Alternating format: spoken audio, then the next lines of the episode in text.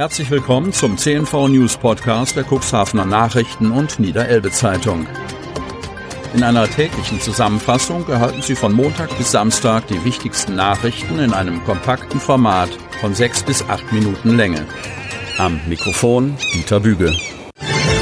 Mittwoch, 3. August 2022. K.O.-Tropfen auf Deichbrand verabreicht. Cuxhaven. Auf dem Deichbrandfestival in Cuxhaven hat es offenbar einige wenige Fälle gegeben, in denen Menschen mit K.O.-Tropfen außer Gefecht gesetzt wurden. Die Polizei Cuxhaven bestätigt auf Nachfrage, dass es Ermittlungen gibt. Bei Instagram hatte der Zeugenaufruf einer jungen Frau, die behauptet hatte, sie habe die K.O.-Tropfen im Zusammenhang mit einer sexuellen Belästigung verabreicht bekommen, für Aufsehen gesorgt.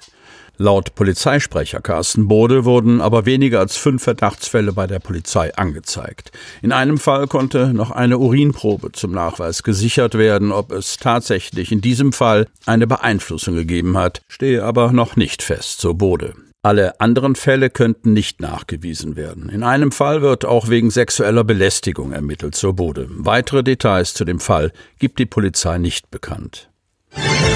Apotheker wird zweimal Opfer von Gewalt. Cuxhaven. Am helllichten Tag ist der Cuxhavener Apotheker Jörg Spillner in seinem Geschäft zusammengeschlagen worden. Zweimal von dem gleichen Täter. Er hat Strafanzeige gestellt und wünscht sich mehr Zivilcourage von der Bevölkerung. Das rechte Auge ist immer noch nicht in Ordnung. Spillner hat außerdem mehrere Prellungen davongetragen. So berichtet der Apotheker es selbst am Dienstag. Schon in der vergangenen Woche ist er Opfer eines Täters geworden, der offenbar unter Drogen stand und schon mehrfach polizeilich aufgefallen ist. Zumindest soll das die Polizei dem Apotheker gegenüber gesagt haben, erzählt er. Der Mann war am Donnerstag zunächst bei der Post und hat dann auf dem Parkplatz auf seinen Hund eingeschlagen, berichtet Spillner. Eine seiner Mitarbeiterinnen im Corona-Testcontainer habe das beobachtet und den Mann aufgefordert, von dem Tier abzulassen. Daraufhin hat er zunächst meine Mitarbeiterin angegriffen, bis ich dazwischen gegangen bin, erzählt Spillner.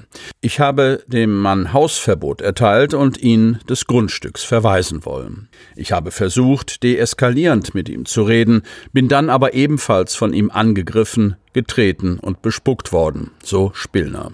Zeugen hätten zwischenzeitlich die Polizei gerufen, die aber erst 15 Minuten später gekommen sei.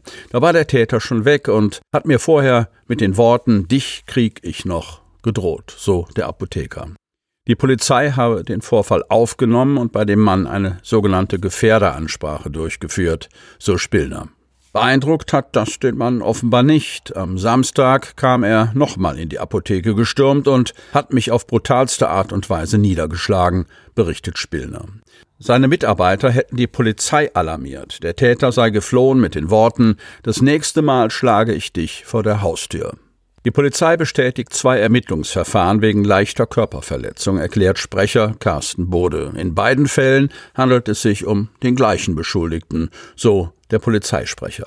Zudem gäbe es ein weiteres Opfer neben dem Apotheker. Die Ermittlungen dauerten noch an. Spillner sagt, Angst habe er keine vor einem erneuten Angriff, aber erschreckend sei die Tat schon. Dass ein Mensch in Cuxhaven einfach so damit durchkommt, macht mich schon sprachlos, so der Apotheker. Auch bei seinen Mitarbeiterinnen habe der Vorfall Spuren hinterlassen. Die waren ziemlich perplex. Die Mitarbeiterin macht sich Vorwürfe, dass sie den Mann überhaupt auf sein Fehlverhalten aufmerksam gemacht hat. Aber es kann ja nicht sein, dass man nichts sagt, wenn sich jemand falsch verhält, so der Apotheker. Von den Umstehenden hätte er sich mehr Zivilcourage gewünscht und dass jemand den Täter gestoppt hätte. Es ist wichtig, darüber zu sprechen, wie wir als Gesellschaft mit so einer Situation umgehen, sagte Spillner. Tafel sucht weitere helfende Hände. Cuxhaven. Während die Helferinnen und Helfer in der Halle die Ware einsortieren, bildet sich vor der Tür am Heringskai in Cuxhaven eine kleine Schlange. Alles läuft entspannt ab. Von Andrang keine Spur.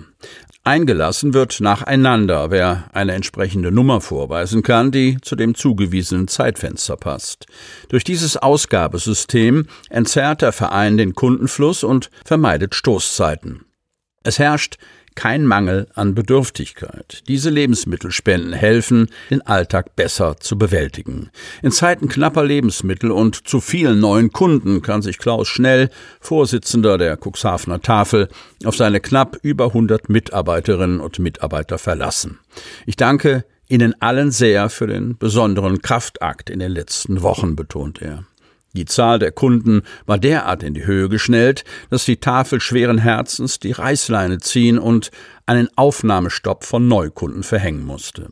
Wir überlegen aber, in absehbarer Zeit wieder für Neukunden zu öffnen. Der Bedarf ist da, so Klaus Schnell. Dies bedinge jedoch, dass sich weitere ehrenamtliche Mitarbeiter finden. Besonders am Dienstag bestehe großer Bedarf. 864 Kundinnen und Kunden verzeichnete die Hilfsorganisation im April. Zurzeit seien es bereits 1073, darunter allein 148, 13,8 Prozent, aus der Ukraine. Neben den 266 deutschen Kunden, 24,8 Prozent, stellen die Flüchtlinge aus der vom Krieg gebeutelten Ukraine die größte ethnische Gruppe vor den aus Syrien stammenden 136 Tafelkunden mit 12,7 Prozent. Mangelnde Sprachkenntnisse hätten den Ablauf erheblich erschwert. Teamleiterin Eva Hofmann schildert, weil besonders viele Ukrainer unsere Sprache noch nicht sprechen, ist es zu einigen Missverständnissen gekommen. Aber seitdem Dolmetscher eingeschaltet werden, läuft es deutlich besser. Ein solcher Helfer, der für Entspannung und Erklärung sorgt, ist Wladislav Bodarenko. Er floh mit seiner Frau und dem Sohn aus dem russisch besetzten Gebiet Kherson, war erst in Otterdorf untergebracht und jetzt in der Wingst. Zur Tafel gekommen ist der Ukrainer zunächst als Kunde. Weil der gelernte Agronom und Düngemittelhändler noch keine Arbeit fand, hat er angeboten, zweimal die Woche ehrenamtlich die Hilfsorganisation zu unterstützen. Solche Hilfe nehmen Klaus Schnell und seine Teams gerne entgegen. Zumal Wladislav Bondarenko neben Ukrainisch und Russisch auch Englisch und Deutsch spricht. Sie hörten den Podcast der CNV Medien. Redaktionsleitung Ulrich Rode und Christoph Käfer. Produktion Win Marketing, Agentur für Text- und Audioproduktion.